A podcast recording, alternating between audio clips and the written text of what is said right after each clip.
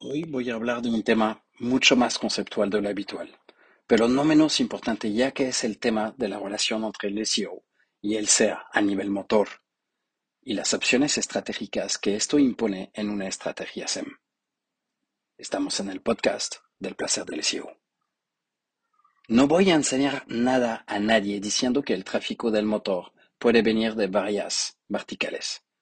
Cada profesional de la visibilidad web que tiene la cabeza en el manillar tiene a menudo el defecto de creer que su vertical es la más importante. Cuando es un martillo, solo ves clavos. Y sobre todo, tenderá a descuidar el impacto de una vertical sobre la otra. Y sí, pretendo evocar esta compleja relación, intentaré ofrecer algunos elementos de reflexión. El tema es potencialmente enriquecedor, pero paradójicamente poco estudiado. Existe una pequeña literatura científica sobre el tema, en, el, en la interfaz entre la teoría de los juegos, los algoritmos y el marketing. De ningún caso daré una visión completa del tema, y para los aspectos técnicos tienes que confiar en mi palabra o ir a leer las referencias el motor de búsqueda como mecanismo. Si has seguido alguna de mis conferencias o intervenciones recientes, ya tuviste derecho a unos minutos sobre la noción del SEO semántico, que me interesa mucho. Esta noción no viene de la nada, sino de lo que se llama mechanism design, el diseño de los mecanismos de incitación en español, aunque la traducción es un poquito chueca. El campo del diseño de mecanismos está entre la teoría de los juegos y la economía, y más recientemente algorítmica. Por razones obvias, la mayoría de los algoritmos de los que se habla en las redes son en realidad mechanism design. Hablamos de mecanismo cuando tenemos un juego de información privada entre la que llamamos agentes. Un agente principal ejecuta un mecanismo que puede dar una retribución variable a los agentes secundarios. Cada agente secundario puede engañar, mentir, para hacer creer que merece una ganancia mejor o que sus pequeños compañeros merecen menos. El agente principal pretende revelar la información privada de los agentes secundarios para cumplir mejor sus propios objetivos. Habrás entendido a dónde quiero llegar. Sustituye agente principal por motor de búsqueda, agente secundario por página web, agente secundario tramposo por página web con SEO y ganancias por dólares. Y llegarás a un, un contexto que dominas perfectamente. El objetivo de cada actor es maximizar su objetivo, regularmente un objetivo de ganancia la noción clave, como a menudo en la teoría de los juegos, es la de equilibrio. Se intentará llegar a un estado en el que nadie tenga interés en tratar de engañar, porque cambiar el comportamiento de unos no sería necesariamente una propuesta perdedora. El agente principal se pasará la vida intentando empujar, incitar a los agentes secundarios para que se comporten de la manera que más le convenga. En la práctica, alcanzar un estado estable es complejo, como se puede ver en todos los intentos de establecer tales mecanismos en la realidad. Pero veamos el ecosistema SEO y SEA. En el ecosistema del motor hay tres agentes o actores. Primero, el propio motor. Se presentarán resultados orgánicos y resultados patrocinados. Para los primeros, utilizará algoritmos que se basan en señales técnicos calculados principalmente, pero no solo, a nivel de los sitios. Para el segundo, se utilizará un sistema de subasta, pero cuidado. La capacidad del motor para fijar la puja mínima le permite manipular el mecanismo de precios de los anuncios. Segundo, los propios sitios pueden ser anunciantes o simplemente dirigirse al tráfico orgánico pueden hacer eso, compiten entre sí para conseguir el mayor alcance de los usuarios. Y en tercero, los usuarios pretenden conseguir los mejores sitios, es decir, aquellos que satisfagan sus necesidades informativas. Notarás que, por ahora, estoy fijando un ecosistema donde solo hay un motor. Hablaremos del caso de un entorno multimotor un poco más adelante. A continuación veremos algunas conclusiones de los artículos que puedes encontrar en referencia a este post, con mis explicaciones. No pongo detalles técnicos. Las pruebas matemáticas de la teoría de juegos están fuera del alcance de este post. El SEO en un mundo sin SEA. Cuando no hay SEA, por lo tanto no hay anuncios en el motor, lo que cuenta para el motor como para los usuarios es tener los mejores resultados orgánicos posibles. Para los sitios, lo que cuenta es captar el mayor valor dando la mayor satisfacción. En general, en un mundo sin SEA, todo es sencillo. Ver la referencia 1. Los usuarios quieren buenos resultados orgánicos. El motor quiere buenos resultados orgánicos. Y los sitios tratarán de ofrecer los mejores resultados posibles. El SEO parasitario, sí, no me atrevo a decir spammer, será penalizado activamente por el motor, pero también saldrá muy rápidamente del ecosistema para que él no resulta útil. El SEO positivo será indispensable y florecerá. Pero este mundo sin SEA no existe. Solo sirve como base para la comparación en la jungla de la realidad de los motores de búsqueda. La jungla, más bien el viejo oeste del SEO y SEA. De manera sorprendente, la presencia de enlaces patrocinados, la publicidad, acentuará una de las principales características del modelo todo SEO.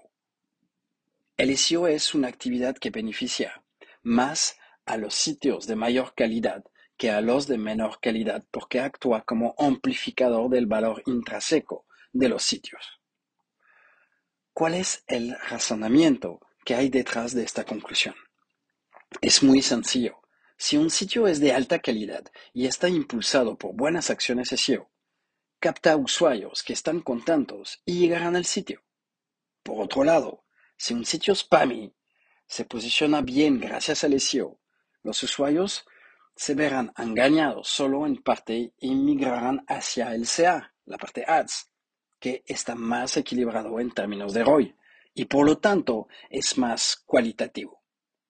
Entonces, el valor orgánico lo acapara más los buenos sitios orgánicos que hacen SEO que los malos. En este caso, el SEA es un factor de equilibrio que beneficia al usuario del motor de búsqueda.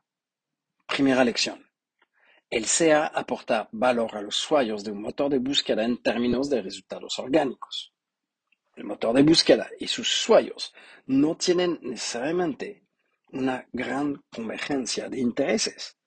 Si los resultados orgánicos son muy buenos, la tasa de clic en los anuncios bajará, lo que aportará menos dinero al motor. La teoría demuestra fácilmente que la mejor estrategia del motor es tener la calidad justa para satisfacer a sus usuarios, pero no más. Más divertido aún, el artículo referencia 4 concluye que si los sitios de una búsqueda son de calidad muy heterogénea, la mejor estrategia del motor es clasificarlos según la calidad decreciente. Pero si todos son de calidad similar, lo mejor es colocar aleatoriamente los mejores. Segunda lección. Para favorecer sus beneficios, el motor de búsqueda tiene interés en ofrecer resultados orgánicos de calidad intermedia. Uno de los resultados más importantes de todos es probablemente muy desconocido para los SEO y quizás también para los SEA. ¿Te has preguntado cómo funciona la puja de los anuncios? Google hace un buen trabajo explicando el segundo precio, la puntuación de calidad, etc pero hay una variable de ajuste muy real, la oferta mínima. Si el tráfico orgánico y el SEO impone prioridad sobre el SEA, el motor puede bajar la puja mínima, lo que transferirá presupuesto en el SEA, disminuirá la calidad de los resultados al dejar el campo libre a los spammers en el SEO y por lo tanto aumentará mecánicamente el CTR en los anuncios. Ver lección anterior. Tercera lección. El Big Boss es el motor porque es él quien realmente fija el rango de precios de las subastas. ¿Y si habría varios motores de búsqueda? El artículo 3 es realmente interesante y aborda diferentes aspectos de esta problemática. En primer lugar, muestra que en cuanto un motor de búsqueda tiene resultados orgánicos significativamente mejores que otro, se llevará directamente a sus usuarios porque el coste de cambio, el switch, de un motor a otro es marginal. Esto significa que si no hay un acuerdo ilegal entre los motores para ofrecer la misma calidad de resultados, siempre llegaremos a una situación de cuasi monopolio en la que el ganador se lleva todo, como dicen en Las Vegas, winner takes all. Entonces, como el SEA aporta más dinero a un motor cuando los resultados orgánicos son de calidad media, hay un fuerte incentivo para acordarse entre motores para no empujar demasiada la calidad. Pero como es ilegal, siempre acabaremos en etapas de concentración con muy pocos motores, incluyendo uno con la mayor parte del mercado. Un casi monopolio del mejor. Pocos otros actores que ya no tienen interés en la calidad y que por lo tanto tendrán que mantener una calidad media para obtener los máximos ingresos del SEA del reducido número de usuarios que han conseguido mantener. Todo eso significa que un ecosistema de motores de búsqueda monetizados por resultados patrocinados es mecánicamente un motor de búsqueda muy bueno que tiene la mayoría del mercado y motores más pequeños que tienen resultados mediocres. Bueno, significativamente menos bueno que el líder. ¿Te recuerda una situación existente? Entonces, ¿qué estrategia adoptar en términos de SEM? ¿Cómo pudiste entender en estos resultados? Hay muchos de este tipo, pero mi objetivo no es escribir un libro sobre el tema. Hay una multitud de estrategias posibles. Si eres una gran marca con un sitio exitoso en Google, es mejor que hagas SEO y, y SEA para saturar el mercado. Si eres un actor más pequeño, hacer SEA no es una opción debido a los CPC mínimos. Una estrategia brutal de SEO te permitirá llevarte más de lo que realmente mereces. Pero eso ya lo sabes. Pero sobre todo, hay una estrategia en los motores secundarios. Al ser menos buenos, tienen una área de mercado más pequeña, por lo que las pujas por los anuncios son menores.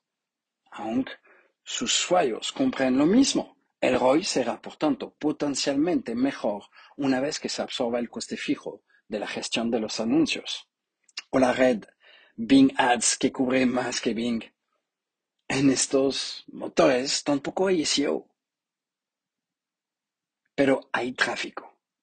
Cuando un motor tiene el 4 o 5% del mercado en una búsqueda, puede valer la pena o no.